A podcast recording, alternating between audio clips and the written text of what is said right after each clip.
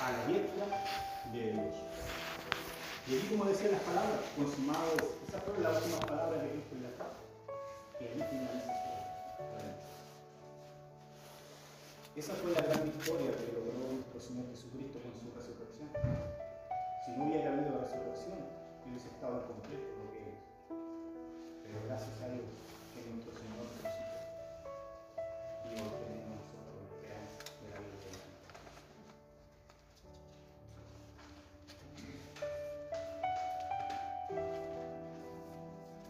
Sabemos que nuestro enemigo, hermano, no está derrotado. ¿No cree usted, hermano? Él está derrotado. ¿Y a dónde lo derrotó el Señor? Dice que exhibió las potestades. Hermanos, la derrota de Satanás está garantizada, es segura, absoluta. Él puede que engañe, pero sabe que su final será ser destruido. Y nosotros debemos tener esa confianza en la palabra del Señor todos sus enemigos serán puestos por estrado. Entonces, hermano, ¿de qué lado nosotros debemos estar? ¿Del lado del enemigo o del lado de Cristo? Porque si estamos del lado contrario, hermano, dice que sus enemigos serán puestos por estrado. Y aquel que no está con Cristo es su enemigo. Por lo tanto, nosotros debemos estar del lado de aquel hermano, se pone de manifiesto el resultado de la obra de Cristo. Porque con una sola nos hizo perfectos para siempre a los santificados. Y la santificación se clasifica en dos partes. Santificación definitiva o posicional del creyente. Eso es decir, sucede cuando nosotros nos convertimos, ¿verdad? En el momento de la conversión, Dios nos separa y nos santifica. Y la otra santificación es progresiva, en la que diariamente estamos siendo santificados hasta el día de nuestra muerte. Constantemente Dios nos está santificando, debemos santificar para el Señor. Son otros tipos de santificación. Una, cuando recibimos a Cristo y Él coloca su Espíritu nos hace nacer nuevo. Y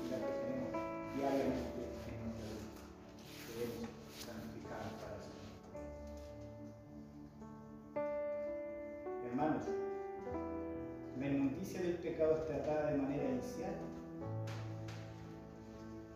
cuando el Espíritu Santo ingresa en nosotros. Esa es la santificación inicial. Debemos recordar, hermanos, que la palabra santo, a modo de conocimiento, yo creo que muchos ya lo han escuchado, no está queriendo decir que una persona sea buena o que no tenga pecado, sino que ha sido separado para servir a Cristo, separado para Cristo. Eso es lo que significa la palabra santo.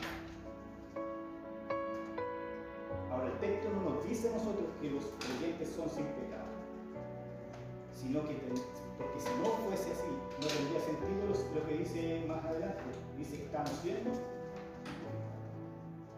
constantemente. Y todos sabemos, hermanos, que el creyente peca.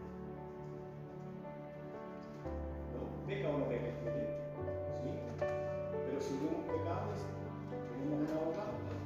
El creyente no practica el pecado, que es distinto. No vive el pecado, no, se deleita en el pecado. Pero sí el cristiano peca. Porque no somos perfectos. Estamos de este lado de la divinidad y hasta el día de nuestra muerte estamos expuestos y caemos en pecado. Pero no nos deleitamos. El mundo nos ensucia y por eso debemos nosotros constantemente estar buscando acercarnos al Señor.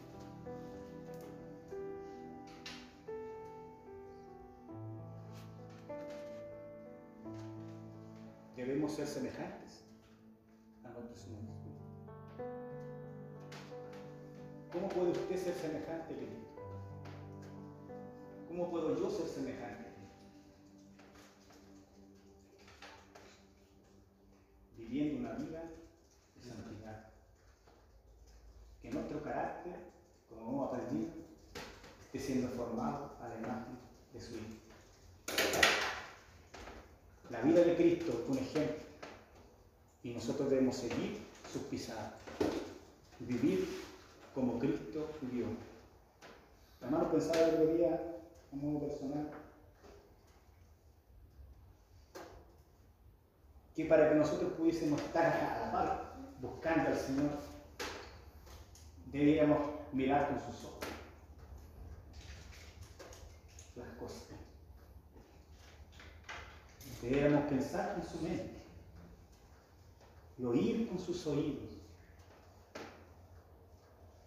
¿Cómo sería si hiciéramos las cosas de esa forma? Si pensáramos como Cristo, actuáramos como Cristo. Sería muy diferente a como actuamos hoy. Debemos asemejarnos cada día más a nuestro Señor. Lo que Cristo hizo nos transforma. Acá no importa tanto lo que nosotros hacemos, sino lo que Él hizo por cada uno de nosotros. Los versículos 15 al 17 dice, y nos atestigua lo mismo el Espíritu Santo. Porque después de haber dicho, este es el pacto que haré con ellos. Después de aquellos días, dice el Señor, pondré mis leyes en sus corazones y en sus mentes las escribiré. Y jamás me acordaré de sus pecados y sus transgresiones. Aquí nos muestra, hermanos, la eficacia de lo que el sacrificio de Cristo hizo. ¿Qué tan eficaz es este sacrificio? ¿Qué hizo este sacrificio? Dice que compró la internalización de la ley en el corazón de los creyentes. La ley estaba esculpida en piedra, pero Cristo la colocó en nuestros corazones. El Espíritu Santo hoy está dentro del creyente. Lo convence de pecado. Hermanos, esto es grandioso. Esto debe para nosotros ser de una gran importancia entenderlo en nuestra.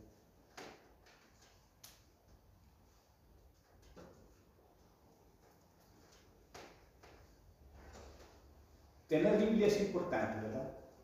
Sí, ¿cierto que sí? Y de hecho tenemos el privilegio de tenerla, porque hay muchos que no la tuvieron. Ahora, el hecho de tener la Biblia nos hace distintos. Aquel que no lo tiene, hermano, ¿se puede vivir una vida cristiana sin Biblia? Sí se puede. Porque los hombres cantanos no tenían la escritura. Y sin embargo vivían una vida cristiana. Pero ¿cuál es la diferencia? ¿Qué, ¿Qué, es lo que Dios nos está tratando de decir acá? ¿Dónde debemos tener la escritura nosotros? ¿Dónde debemos tener el conocimiento de la palabra? En nuestro corazón. ¿De qué sirve, hermanos, que tengamos la escritura en la Biblia si nosotros no la practicamos, no la tenemos en nuestra mente, en nuestro corazón? ¿Será simplemente un libro más? Como cualquier libro que usted pueda llegar a leer. No significa esto, hermano, que usted puede leerla toda. De hecho, hay personas que han leído la Biblia completa. Pero no, si no se vive lo que la Escritura está, ¿de qué nos sirve? No va a provocar ningún cambio en nuestra vida. Ahora, el hecho de que usted lea la Escritura, el hecho de que usted la estudie, o yo la estudie, la memorice, la medite. ¿Para qué? ¿Cuál es el propósito? Lo estábamos diciendo recién. ¿Cuál es el propósito de, de hacer toda esta que esté allí, que esté grabada aquí en nuestro corazón, que se quede en la enseñanza aquí, que la atesoremos en nuestra vida, que la practiquemos, que la vivamos. Solamente así tendrá validez, será, como dijera, estará siendo útil para nosotros si nosotros la vivimos, la practicamos, no solo la. No sé si se entiende.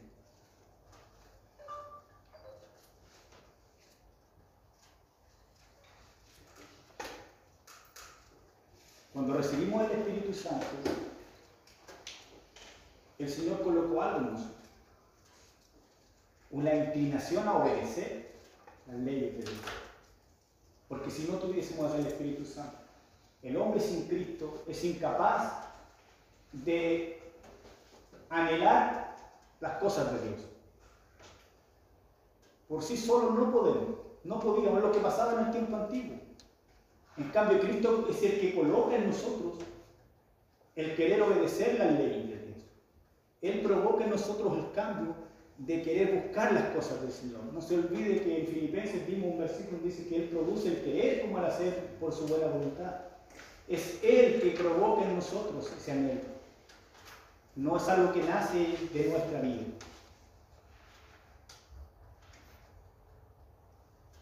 Tenemos la fortaleza espiritual interna para obedecer la ley de Dios. Y por eso el Señor Jesucristo, hermano, le decía, les conviene que yo me vaya, porque enviaré el consolador.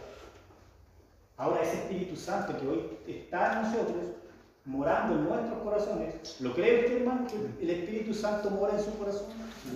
Si no mora, usted no es un creyente. Si el Espíritu Santo no está en nosotros, es que no somos creyentes. Ese es el sello que Dios colocó el día de nuestra conversión.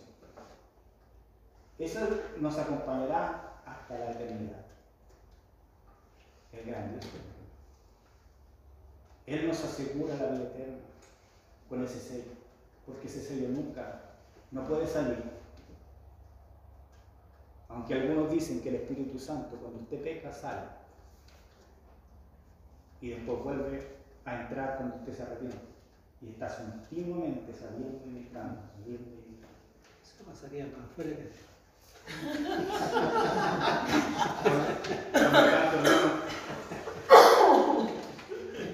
Nosotros sabemos que ese es el sello del Señor que nos asegura la vida eterna. No podemos con nuestras fuerzas, por eso Él colocó el Espíritu Santo. Podemos obedecer a Dios por medio del Espíritu Santo, es la única forma. Es quien nos convence de pecado, como dice la Escritura.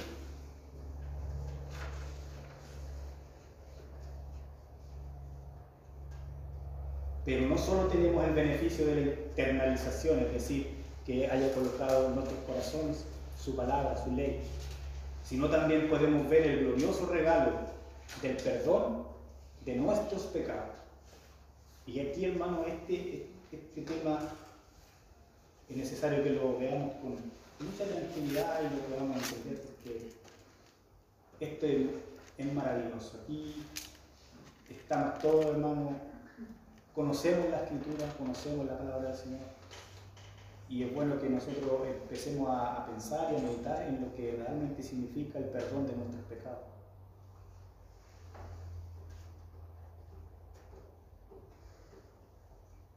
¿Por qué? Porque muchas veces cuando se habla de esto, muchos decimos, o hemos dicho como que algo cliché, como que algo que se ha dicho siempre. Ah, Dios perdonó los pecados. No sé. Como que no se le da la relevancia que esto tiene. Como que para nosotros decir, bueno, Dios perdonó mis pecados, y ahora yo le sirvo, y eso es todo. Y nos quedamos ahí, no, ni siquiera meditamos qué significa ese perdón. No sé si le ha pasado a usted, Que lo vemos livianamente que no le damos la importancia que significa que Dios nos haya perdonado. Si el Señor nos concediera a nosotros entenderlo en profundidad, seguro que no estaríamos tan tranquilos como estamos.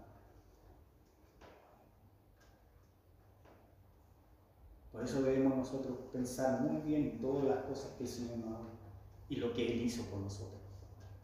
No es poca cosa. Aunque no, les demos la importancia, es tiempo que sí se la den. Y podamos pensar en lo que Él hizo realmente por nosotros. ¿Cuánto amor nos ha entregado el Señor? Alguien decía, hermanos, el pecado no nos deja ver las implicaciones del pecado mismo. El pecado no nos deja ver las implicaciones que produce el mismo pecado.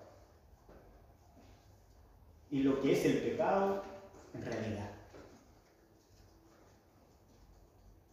Por eso es importante que lo entendamos,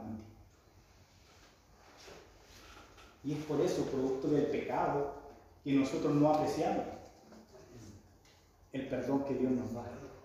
Y que el perdón que el Señor nos ha dado, no lo apreciamos.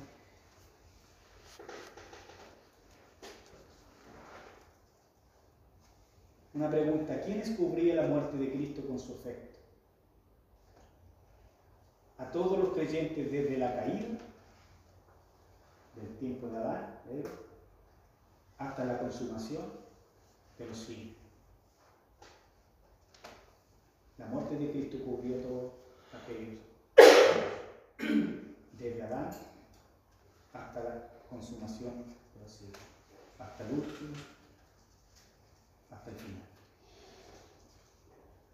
Y es un perdón, hermanos, que abarca lo pasado, presente y futuro. Qué magnitud de, amor, qué magnitud de perdón, No solo en el pasado ni en el presente, sino también en el futuro. ¿Qué valor tiene este sacrificio que Jesucristo hizo? Él nos salvó eternamente y para siempre. No nos salvó temporal, Él nos salvó eternamente y para siempre. La fe que colocaron los creyentes del Antiguo Testamento en aquel cordero que iba a cargar con los pecados y la fe que ahora nosotros tenemos en ese cordero que ya murió. Ellos esperaban que iba a morir el cordero.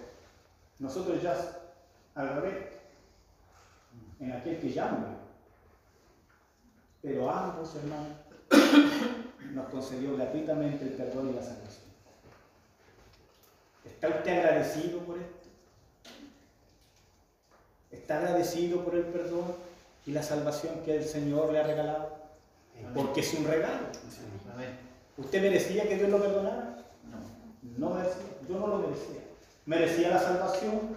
Tampoco Es un regalo, es un don. Nosotros no tenemos que ser buenos hombres, buenas mujeres, no tenemos que hacer nada para merecer esto. Por eso con lo que, decía el hermano en la predicación del domingo que yo lo vi, pero la estaba escuchando.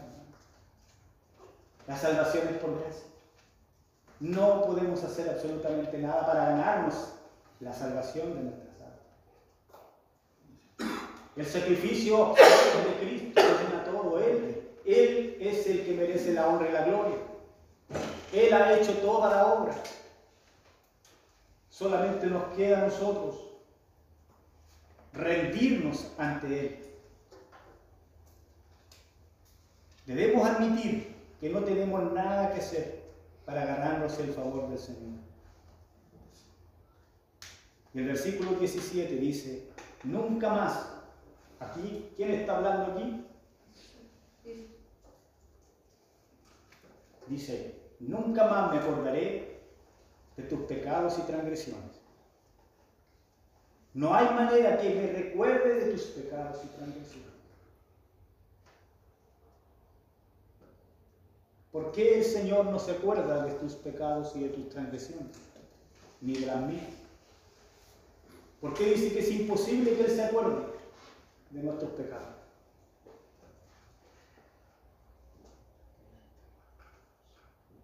¿Qué sucedió para que él diga esto? Lo borró. ¿Mm? ¿Qué bo- ¿Por qué lo borró? ¿Sí? Pero, a ver.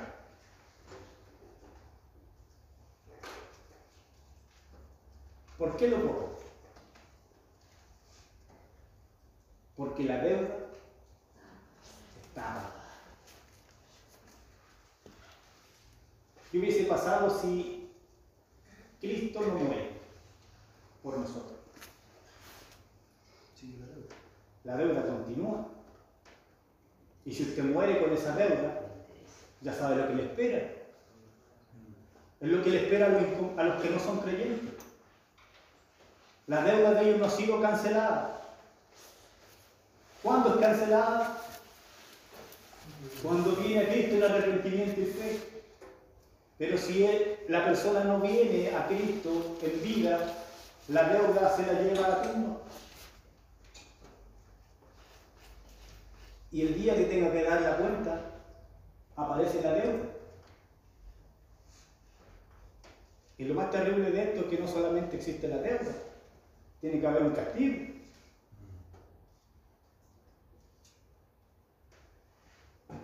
La ira del Señor estará cayendo sobre aquellos que no reconocieron al unigénito Hijo de Dios ni creyeron en Él y le dieron la espalda. Y tendrán que pagar su deuda a Dios mismo. ¿Cómo no va a ser grandioso esto, hermano? Que usted y yo hoy no tiene que cancelar esa deuda porque ya está pagada. Y la canceló el mismo Hijo de Dios. Es un privilegio muy grande, hermano, que tenemos. Fue pagada completamente esa deuda ante el Padre. Me gustó mucho, hermano, lo que dice el pastor Salvador en el audio que nosotros tenemos. Decía la balanza no solamente nos, bueno, esta parte se la, se la agregué un poquito para ordenarla un poco. No solamente no está en el medio tuyo la balanza, ni siquiera el ser. Dice que hay un superávit a favor nuestro por medio del sacrificio de Cristo. Entonces es imposible que nos pida algo del Señor porque ya nosotros tenemos el sacrificio de Cristo que fue absoluto y que tiene algo a favor nuestro. Hermano, eso es maravilloso. Él ha puesto en nuestra cuenta, por medio del sacrificio de Cristo, el que seamos justos. Nuestros pecados ya fueron sepultados y Él no se acordará jamás de ellos. ¿Qué perdón tenemos en Cristo? Porque muchas veces nosotros tenemos la idea de que Dios es aquel que está escribiendo o vamos a cada uno de nuestros pecados. Los pecados del hermano acá, los pecados del hermano allá. Anotar. Pero eso no es así. ¿O es así? Dios está anotando los pecados de los creyentes. ¿Sigue anotándolos? No, ¿verdad? Dice que Él borró, que Él no se acordará más de los pecados. Pero sí, para los creyentes no, pero para el mundo sí. Todo está siendo registrado en los libros. No nuestros pecados, pero sí los del mundo. Porque un día tendrán que dar cuenta, tanto por sus obras como por sus pecados. Y nosotros tendremos que dar cuenta también, pero por nuestras obras, por lo que hicimos cuando estuvimos en el cuerpo, y la palabra lo, dice en el tribunal de Cristo. Cada uno dará cuenta de lo que haya hecho mientras estuvo en el cuerpo. Pero los pecados ya no estarán allí. Los del creyente, más nosotros sí estarán. Bueno, Cristian, pero no se puede dar una mala interpretación ahí también. Que como que claro, para los creyentes ya no existe más el pecado, aunque tenemos el chip libre, entonces podemos seguir pecando. ¿Se podría tomar? ¿O es muy ignorante la...? No, pero es que Él murió por nuestros pecados. Sí, pero eso también daría a entender de que nosotros no podríamos seguir pecando. Por eso. No, porque sí, eh, sí vamos a pecar, porque lo mismo la gente que, que el cristiano peca, pero no, no, no, no es un practicante del pecado. Por eso- practicante. Una persona que tome como chip libre no es creyente, porque, porque el Espíritu Santo que está en nosotros nos convence de pecado. Nos hace bien. Cuando usted ha caído, el Espíritu Santo viene a usted y le dice que usted ha pecado. Y usted va en arrepentimiento ante Cristo. Pero el inconverso, como no tiene el Espíritu Santo, nada le hace convencerse. Y sigue practicando el pecado. No sé si quedó más claro. ¿no? ¿Sí, no? Y yo creo que la, es que la pregunta que está haciendo el pastor eh, es que a veces la inmadurez o la falta de comprensión de muchos creyentes nos puede llevar al error que también en la escritura sale mencionado, que Pablo trata esos problemas con algunas iglesias, que ellos decían, bueno, si estamos en la gracia, eh, entonces si la gracia abunda en medio del pecado, pequemos. Entonces, claro, digamos, la, la pregunta que usted está haciendo iba como enfocada en eso. Claro, pero también la respuesta que usted es correcta porque un nacido de nuevo no peca, eso es lo que dice el apóstol Pablo. Eh, por eso este, uno puede ir directamente a la importancia del discipulado cristiano. Digamos, la formación cristiana es fundamental en la vida de un creyente.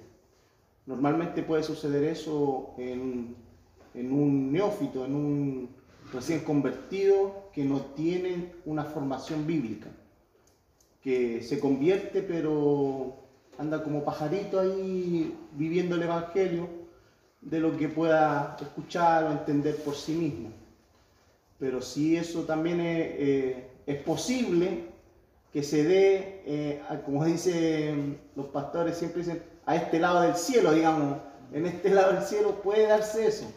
Pero en la eternidad, eh, eh, visto de los ojos de Dios, de la obra redentora de Dios, eso no- nosotros ya no, no se nos suman esos pecados o eso, eso no se empiezan a incrementar, sino que al contrario, pues, es la obra redentora que fue una vez y para siempre y, el Señor no se, se olvida de nuestros pecados.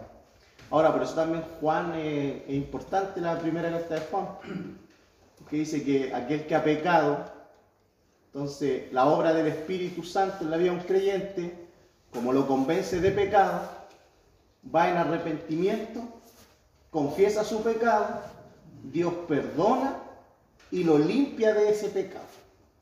Entonces eso es lo que dice Juan, pues dice eh, que aquel que confesare sus pecados con su boca, Dios es fiel y justo para perdonarle y limpiarle. Entonces, donde uno ve realmente una verdadera conversión en medio del pecado, que ese creyente se arrepiente. Digamos, un, un supuesto creyente que permanece en el pecado, en realidad nunca se ha convertido. No, no, no, no es un verdadero creyente. Puede ser un simpatizante, pero la obra salvadora, tarde o temprano, lleva ese creyente al arrepentimiento. Claro, alguien puede decir, esto puede suceder en dos días, no, pueden pasar a veces hasta meses, pero no puede pasar años un creyente practicando el pecado, porque como dijo el hermano Cristian, no es creyente, no es un, no es un nacido de nuevo. Pero esa era la, para donde iba el pastor.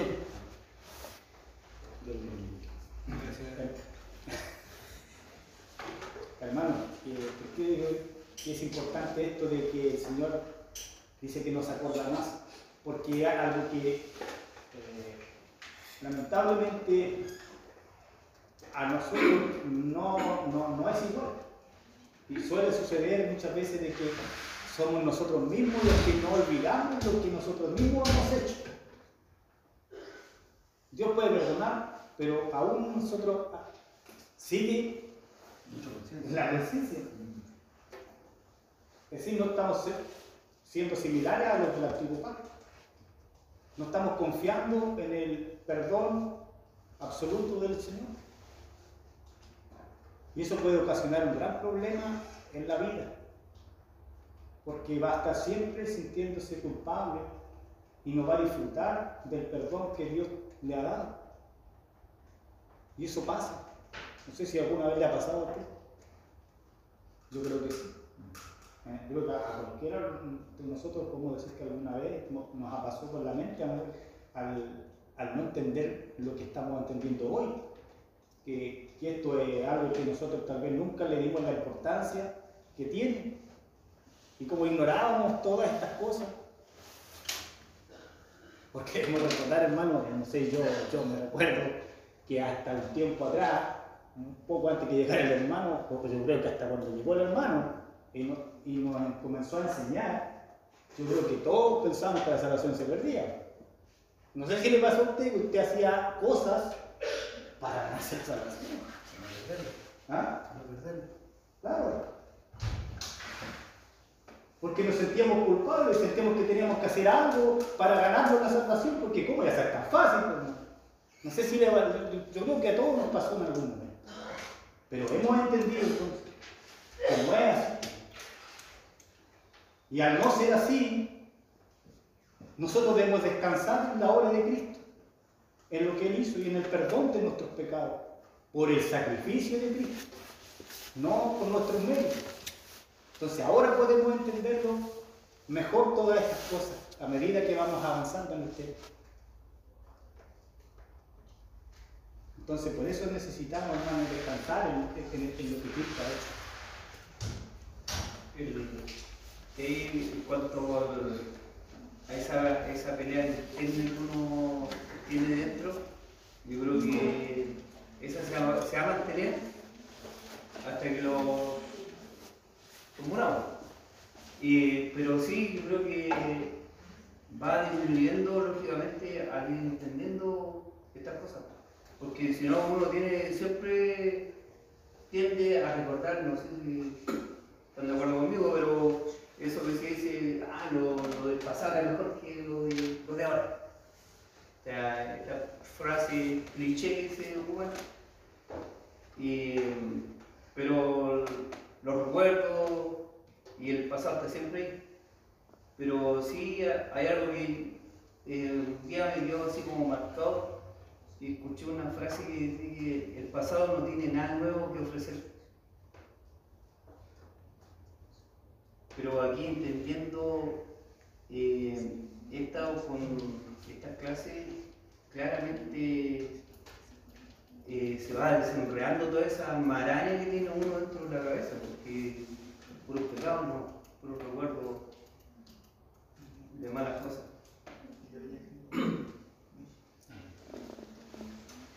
Entonces podemos ver a la luz de la palabra, hermano, que nosotros no tenemos nada que añadir del sacrificio de Cristo. Él lo hizo completo. La salvación, la redención es completa. Hermano, nosotros, ¿por qué, por qué es un peligro pensar así? Como pensábamos antes nosotros. Pensar que tenemos que hacer sacrificios y que no es suficiente lo que Cristo hizo. ¿Por qué es un- peligro? Porque ¿qué, estamos diciendo con esto? Estamos diciendo que le faltó algo a Cristo. O sea, el sacrificio de Cristo finalizó, pero falta mi, aporte. El aporte mío, porque no puede ser todo de Cristo. Entonces, ese es un peligro, porque si pensamos así, queremos decir que algo tenemos que aportar nosotros para completar el sacrificio que fue incompleto. Estamos diciendo que fue incompleto el sacrificio, que no fue absoluto, por lo tanto yo le hice una ayudita. Eso es lo que estamos diciendo. Y eso, hermanos, es como una blasfemia. Eso es algo que no podemos tener en nuestra mente. Es aberrante estamos minimizando el sacrificio de Cristo y dándole gloria al hombre cuando la gloria es de él. Porque eso es lo que estamos haciendo. No nos damos cuenta, pero estamos dándonos la gloria a nosotros, no entendiendo que la gloria le pertenece solamente a Cristo. Así que debemos sacar de nuestra mente el que yo tengo que hacer algo para salvarme, o tengo que hacer algo más que el sacrificio absoluto de Cristo. Eh, yo creo que una de las cosas que sucede mucho en la vida del creyente y que yo creo que es una falta de, comprensión a, a los términos que debiéramos nosotros conocer. Usted habló sobre eh, dos, dos formas en- con respecto a la santificación. Y la primera abarca lo que usted está diciendo, digamos, nosotros no podemos añadir nada a la primera. Él nos, nos hizo santos, nos apartó por su gracia, sus méritos. Entonces yo aquí en ese, punto anoté algo y puse la santificación eh, posicional, digo, ¿no es cierto? ¿Sí? Eh, esto sucede en la conversión, eso es, es automático. Está la santificación que es progresiva, que es un proceso que durará hasta el día del Señor Jesucristo. Entonces la santificación posicional nos libera de la condenación del pecado por la obra que Cristo hizo en la cruz. Pero la santificación progresiva tiene un efecto en el carácter del creyente, que ha sido hecho santo por la obra de Cristo. Entonces cuando nosotros nos, nos- nos enfrentamos a lo que usted está diciendo, muchos creyentes dicen, bueno, entonces yo no tengo nada que hacer. Entonces, no, pues no es así. Nosotros no tenemos nada que hacer en cuanto a la salvación, porque eso es obra de Cristo. Pero nuestra, nuestra vida como creyente hay mucho que hacer porque hay un proceso de una santificación que es progresiva. Y como eso, eso ocurre en el carácter, para que el carácter sea formado, nosotros tenemos que hacer cosas con la gracia que Cristo nos da por medio de su Espíritu Santo. Y ahí obra todo lo que el hermano nos habló del Espíritu Santo. Entonces nosotros muchas veces como creyentes nos enfrentamos a este tipo de enseñanza y automáticamente se nos, se nos cruzan la- las ideas porque pensamos que lo que hacemos ah, tiene, tiene conexión con nuestra salvación. Y son dos caminos distintos. Lo que nosotros hacemos es parte de la santificación progresiva que el creyente vive por la gracia de Dios que tiene que ver con el carácter, carácter moral en la vida del creyente. Y el otro es un camino que es donde Cristo transita y Él nos lleva en sus brazos por sola gracia, digamos. Nosotros no tenemos nada que hacer, ni siquiera eh, decirle vas cansado, yo, yo, yo, te llevo un ratito, no. Eh, Él nos toma y, por, ese, por ese camino nosotros no tenemos nada que hacer más que dejarnos llevar por Él. Pero en el segundo camino, que es la, santificación progresiva, el creyente tiene mucho que hacer amparado a la gracia y la obra del Espíritu Santo que Dios nos ha dado. Y eso lo va averiguando a medida que va estudiando la palabra, va que el, el- el cristiano comienza a ver eh, sus defectos y tiene que ir certificándose en eso para... Es que es lo que decía el hermano. Por eso cuando se habla del Espíritu Santo, y que lo hemos visto, lo vimos el sábado con los varones, eh, el Espíritu Santo es una obra más trascendental que lo que la misma iglesia de hoy ha creado del Espíritu Santo. Porque el hermano nos mencionó que el Espíritu Santo, ¿qué hace? Nos convence de Nos convence de pecado, eh. El Espíritu Santo viene en todo creyente y por la manifestación del Espíritu Santo en un creyente será movido a la obediencia, al conocimiento, a la verdad, la justicia, nos convence de pecado y de juicio. Entonces esa obra del Espíritu Santo en la vida del creyente se manifiestan y van dando ese proceso de santificación progresiva. Entonces, el creyente debe dejar que el Espíritu Santo obre, pero obra en pos de la palabra de Dios ya revelada.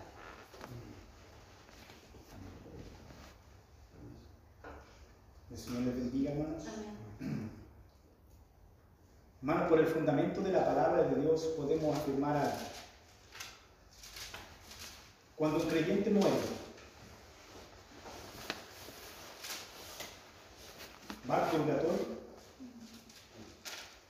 a purgar sus pecados. Eso es lo que la Iglesia Católica enseña.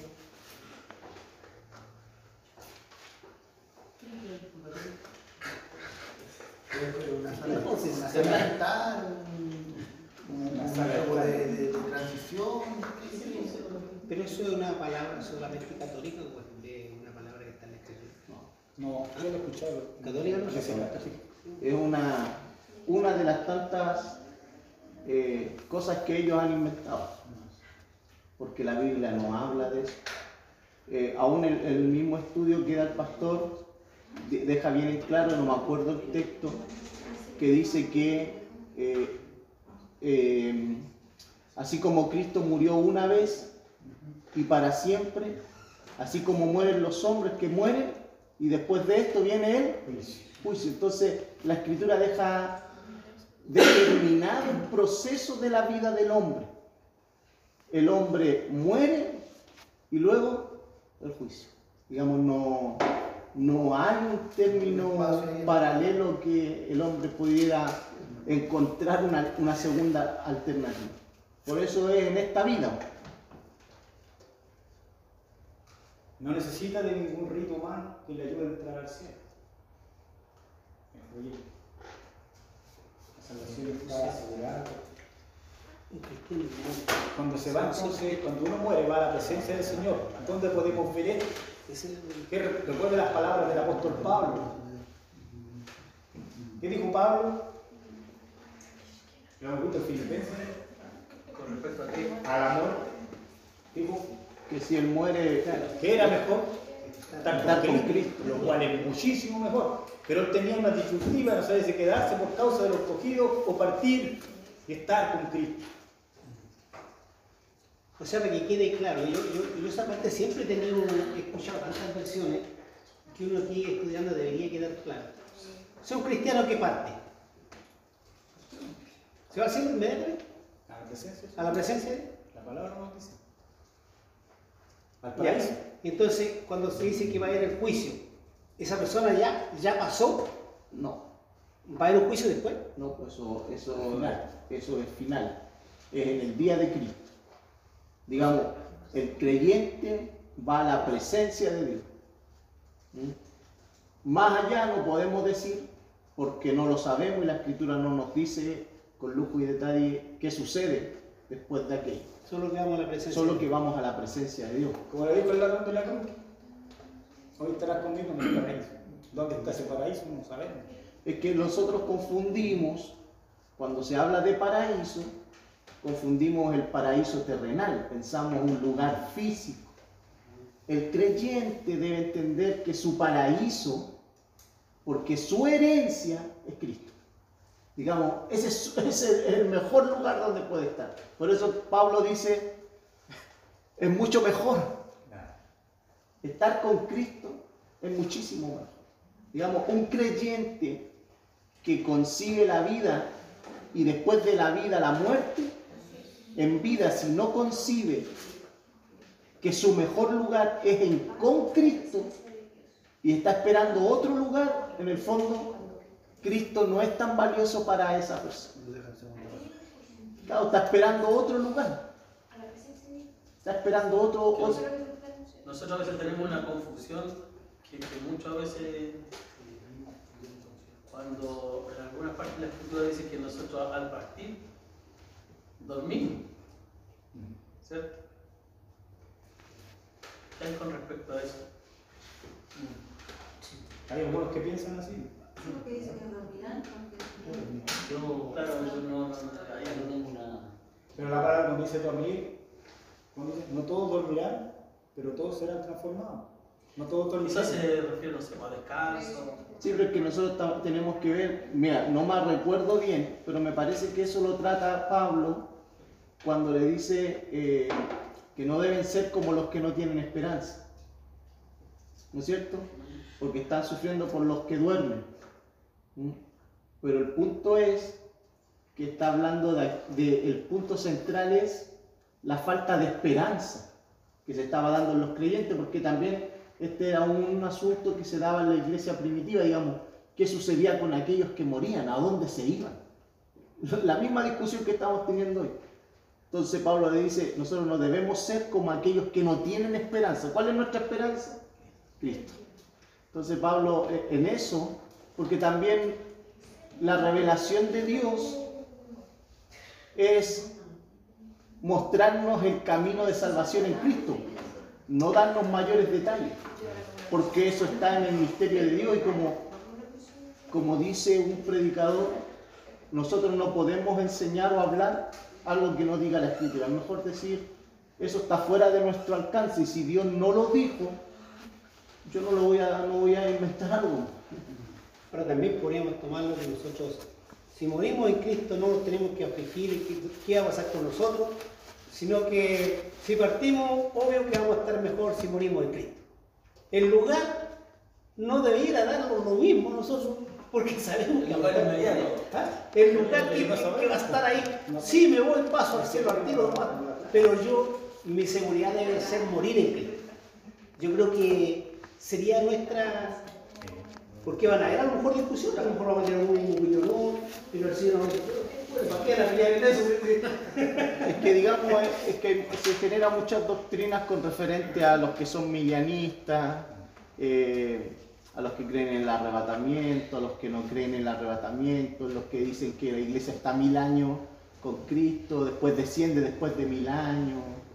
Eh, digamos, el libro de Apocalipsis da muchas cosas y dentro de todas esas cosas hay, muchas figuras que nosotros no, quizás no alcanzamos a comprenderlas cabalmente. Quizás hay muchos entendidos que dan postura, pero ¿qué es lo más eh, relevante de todo? Es que nosotros estamos con Cristo, digamos, si nosotros queremos generar una doctrina bíblica, es que si partimos de esta tierra, partimos con Cristo. Si partimos sin Cristo, sabemos que estamos en un tremendo problema. Ahí estamos. Yo creo que ahí es la parte más sana. ahí. Lo que dijo el hermano acá, creer en Jesucristo es la vida eterna. Rehusar creer en Cristo, condenación eterna. Por los dos, La eternidad está bien. solamente la- esas dos cosas. No hay término medio. Porque de tal manera amó Dios al mundo que ha dado a su Hijo unigénito para que todo aquel que en él cree no se pierda, mas tenga vida eterna. Y este texto nos sugiere que la única alternativa que Dios nos dio es la salvación en su Hijo Jesucristo. Y el estar sin Cristo es perdición. No hay otra opción. O creo o creo. Y si no creo, la perdición es segura. O nos salvamos creyendo en Jesús, o nos perdemos para siempre.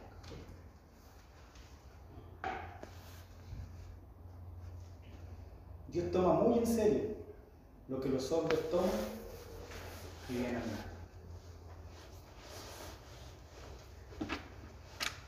Tomemos en serio la salvación de nuestras almas. No nos despreocupemos. Cristo no solo debe ser el tema de nuestra predicación, sino el gran tema de nuestra vida. Apocalipsis capítulo 5.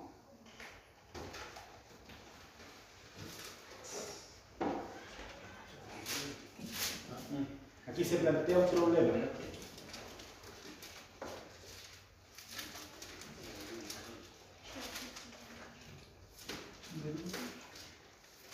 Dice, no había nadie que pudiera abrir el libro y desatar los sellos de Dios. Dice Juan que él lloraba mucho, porque no había nadie digno de abrir el libro de Dios. Hasta que se plantea la solución. Y alguien dice, no llores, He aquí que el león de la tribu de Judá, la raíz de David, ha vencido para abrir el libro y desatar sus sellos. ¿Cuál fue la reacción del cielo? Dice que cuando él hubo tomado el libro, los cuatro seres vivientes y los veinticuatro ancianos se postraron delante del Cordero. Todos tenían arpas y copas de oro, de oro llenas de incienso, que son las oraciones de los santos, y cantaban un cántico nuevo.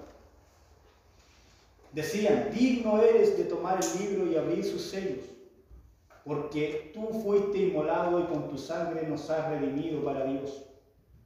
De todo linaje, lengua, pueblo y nación, y nos has hecho para nuestro Dios reyes y sacerdotes, y reinaremos sobre la tierra. Y miré y oí la voz de muchos ángeles alrededor del trono y de los seres vivientes y de los ancianos, y su número era millones de millones. Y el pastor dice, y ahí estamos nosotros, amado hermano, en ese grupo. Allí estamos cantando. Los que decían a gran voz, el cordero que fue inmolado es digno de tomar el poder, las riquezas, la sabiduría, la fortaleza, la honra, la gloria y la alabanza. Y a todo lo creado que está en el cielo y sobre la tierra y debajo de la tierra y en el mar y todas las cosas que en ellos hay, oí decir al que está sentado en el trono y al cordero, sea la alabanza, la honra, la gloria y el poder por los siglos de los siglos. No veamos esto como una redundancia más, sino que nuestro corazón esté inclinado, hermano, a glorificar al Cordero que murió por ti. Murió por ti, hermano. Murió por mí. A Él sea la alabanza, la honra, la gloria por los siglos de los siglos. Este es el Dios que tenemos, hermano. Que estuvo dispuesto a dejar su trono para venir a morir como un hombre y pagar nuestra culpa. ¿Cuál es nuestra reacción hoy a, entender a cabalidad lo que hemos estado viendo?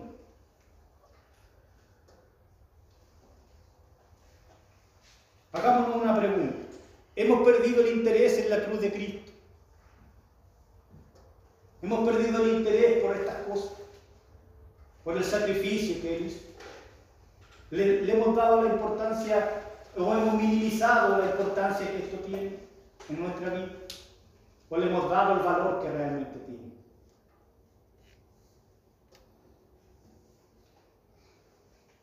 Hermano, si Cristo no te hubiera perdonado, si Cristo a mí no me hubiera perdonado,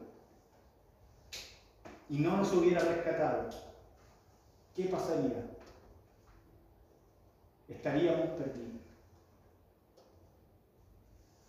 Estaríamos igual que aquel que no ha conocido viviendo sin esperanza.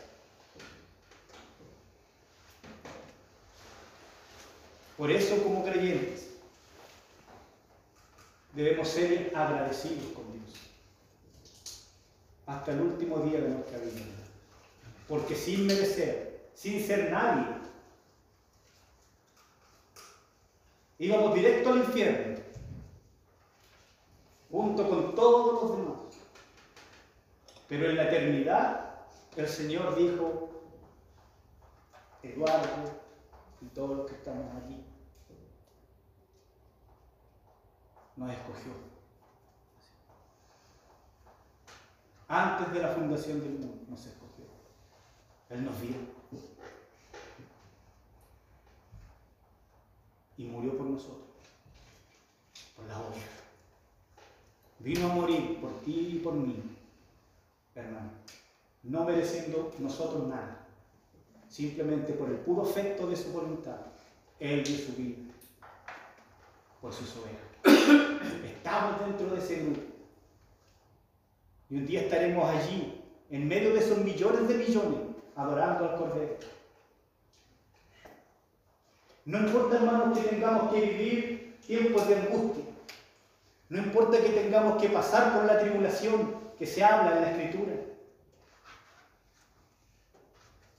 Donde tengamos que ser perseguidos, azotados, como aquellos hombres de antaño. Hermano, tu fe tiene que estar intacta. Tu fe tiene que estar firme. Tú has creído, como decía Pablo, yo sé en quién he creído. ¿Usted sabe en quién ha creído? hermano? ¿Sabe en quién ha creído? Nada puede movernos. Ya les podrá decir, bueno, que no, no ha sufrido persecución. Hermanos, debemos estar preparados para esto. Porque posiblemente vamos a vivirla. Y muy pronto. No lo sabemos. Pero nuestra fe debe estar firme. Hasta el final. Dando la vida si es necesario. Porque si esos hombres lo pudieron hacer, ¿por qué usted y yo no? ¿Acaso Pedro era más que nosotros? ¿Acaso Pablo fue más que nosotros? Era un hombre igual, pero él tenía su fe firme, hermano. Y nosotros podemos tener esa misma fe firme. Porque el mismo Dios es el mismo Dios al que servía Pablo, es el que servimos hoy en este tiempo. Por lo tanto, aferrémonos a Cristo hasta el final de nuestra vida. No sabemos cuándo vamos a partir de acá. Si Él vendrá por nosotros hoy, o en un tiempo más, o tendremos que llegar hasta aquel día, cuando la iglesia comienza a ser perseguida. Cuando tengamos que dar la vida si es necesario. Dios afirme nuestros corazones. Amén. Que Dios nos ayude a practicar todo esto que decimos y enseñamos. Todos los días de nuestra vida. Que podamos practicar esto. Que no sean simplemente palabras que escuchamos y que salgan por un oído y entren por otro. Sino que sean palabras que las podamos atesorar y vivir. hermano. Eso habla de un creyente verdadero. Porque un creyente verdadero es aquel que practica lo que escucha. Que vive la palabra que hay un carácter diferente en su vida.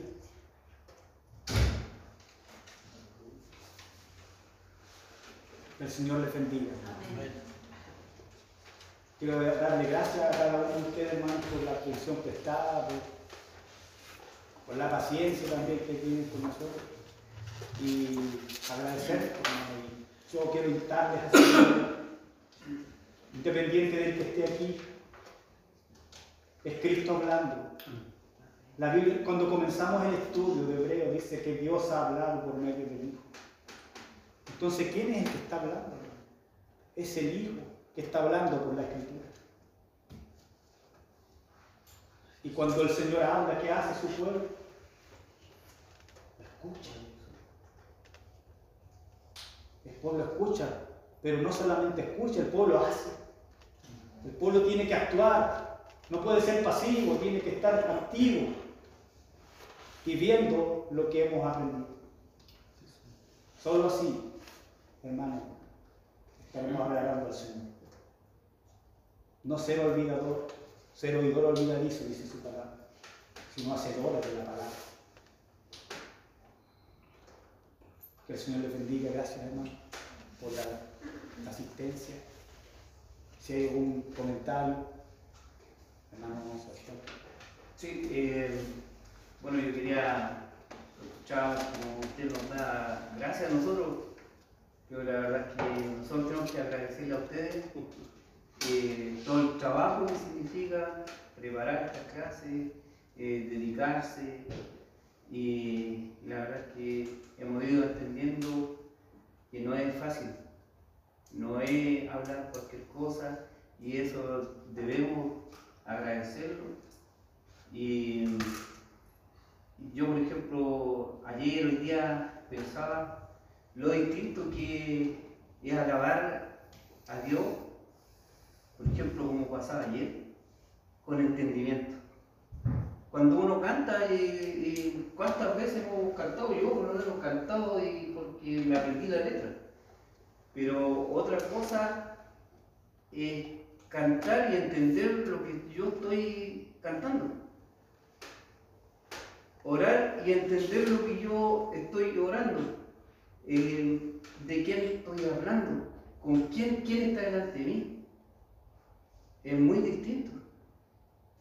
Que yo muchas veces, eh, incluso eh, en la primera instancia, yo me aprendía oraciones para que me salieran así de corrido, como para que, que dijeran, ah, sabe orar.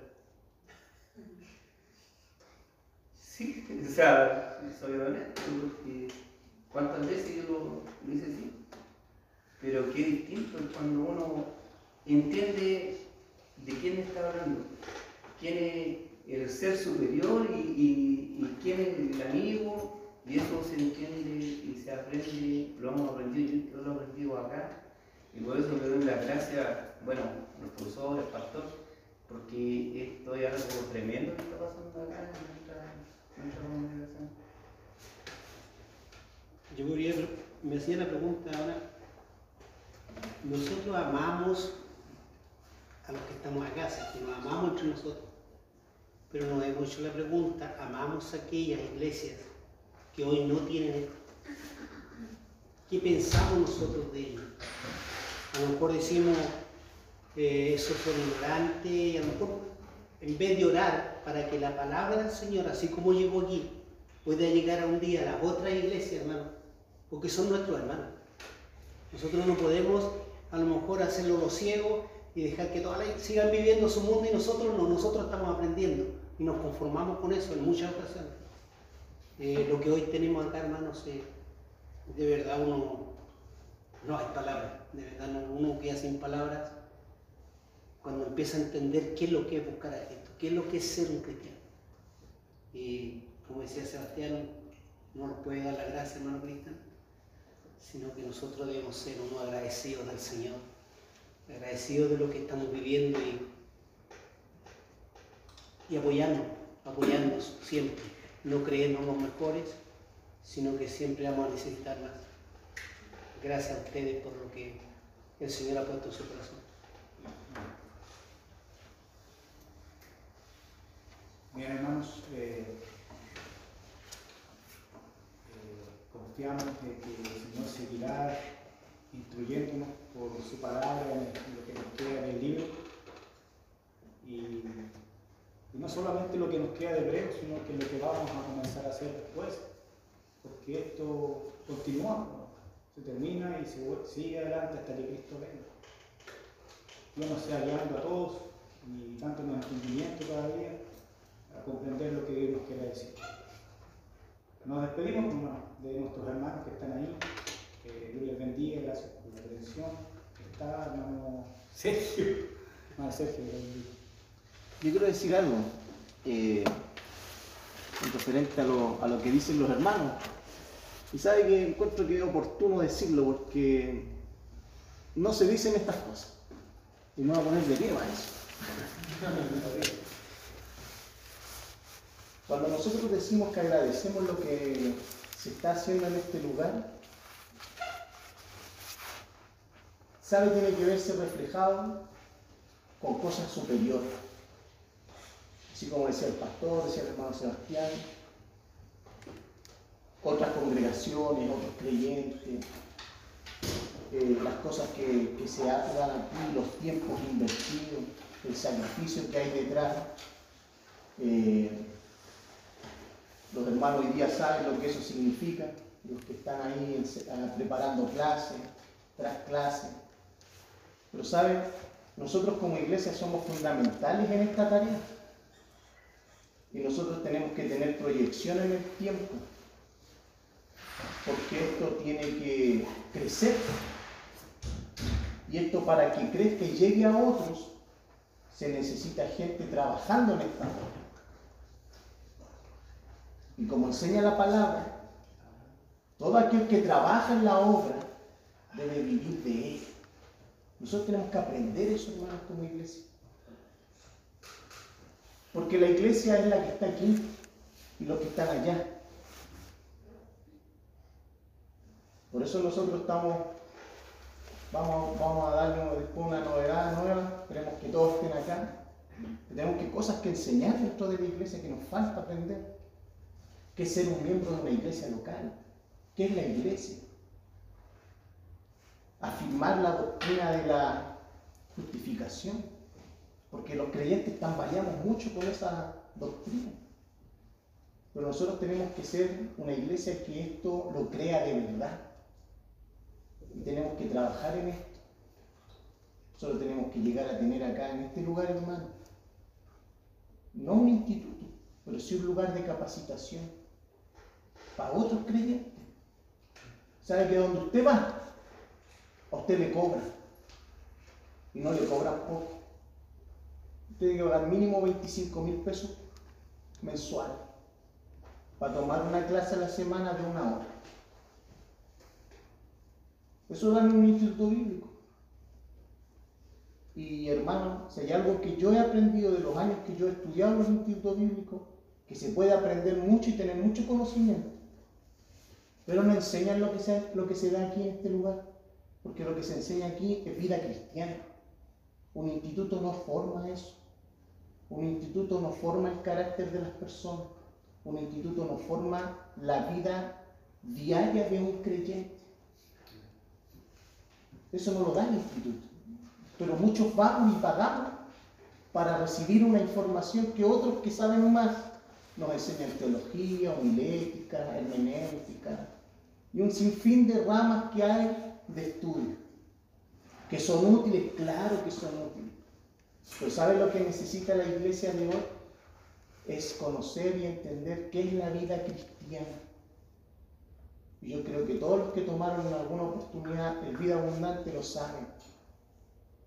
Que el vida abundante no te deja más vivir una vida sin abundancia.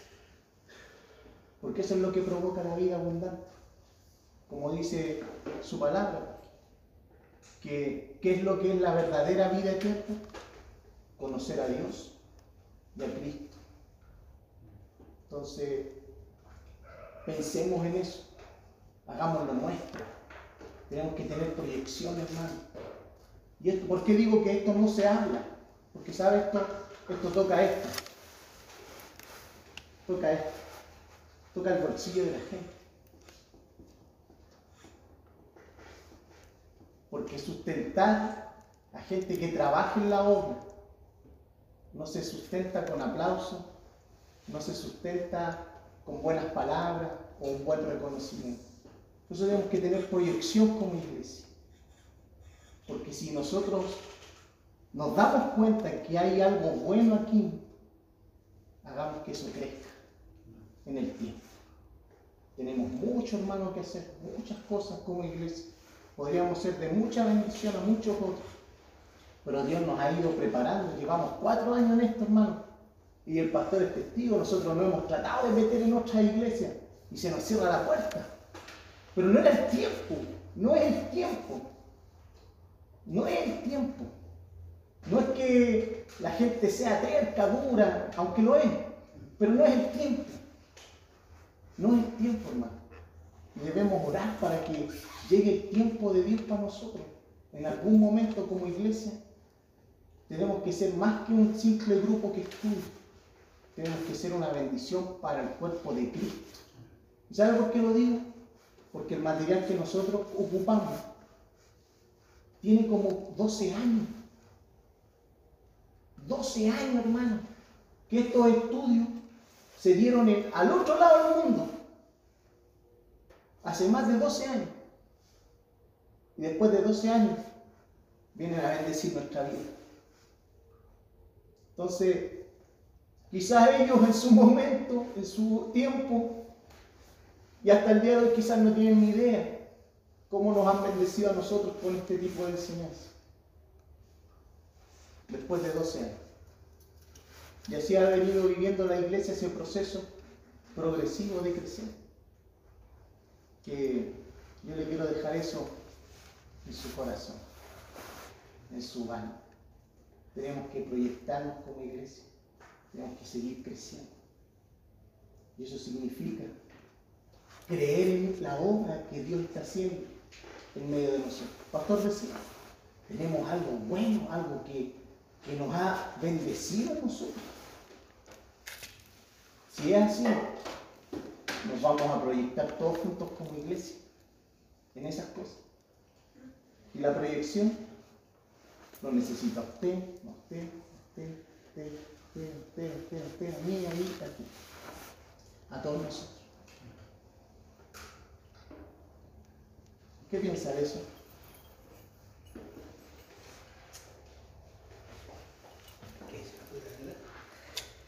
No lo viste, perdón. Terminamos. Y vamos a darle igual al Señor para, para despedir este momento de bendición que ha dado.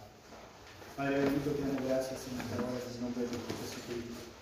Te damos esta oportunidad maravillosa de poder escudriñar tu palabra un día más. Y aprender, Señor, aquellas cosas que tú día a día nos recuerdas, pero que siempre es bueno volver a recordar. Agradecerle, Señor, por lo que tú hiciste un día, Señor, ese sacrificio tan grande, Padre hermano, que gracias a Él tenemos salvación, vida eterna en Cristo Jesús. Damos gracias por todo lo que estás haciendo en nuestra vida. Sigue guardando nuestras mentes, nuestros corazones, Señor. Y cada día que lleguemos aquí, lleguemos con una disposición de, de escuchar, de atesorar, de vivir lo que se aprende, Señor. Que podamos ser agradecidos siempre de todo lo que estás haciendo, Padre, como iglesia. Que podamos seguir creciendo, Padre, en tu voluntad. Te damos gracias en Cristo Jesús, nuestro Señor y Salvador. Amén.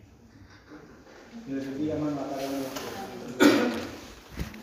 Los hermanos que están ahí, chao. Ahí Bendiciones. Bendiciones, hermano.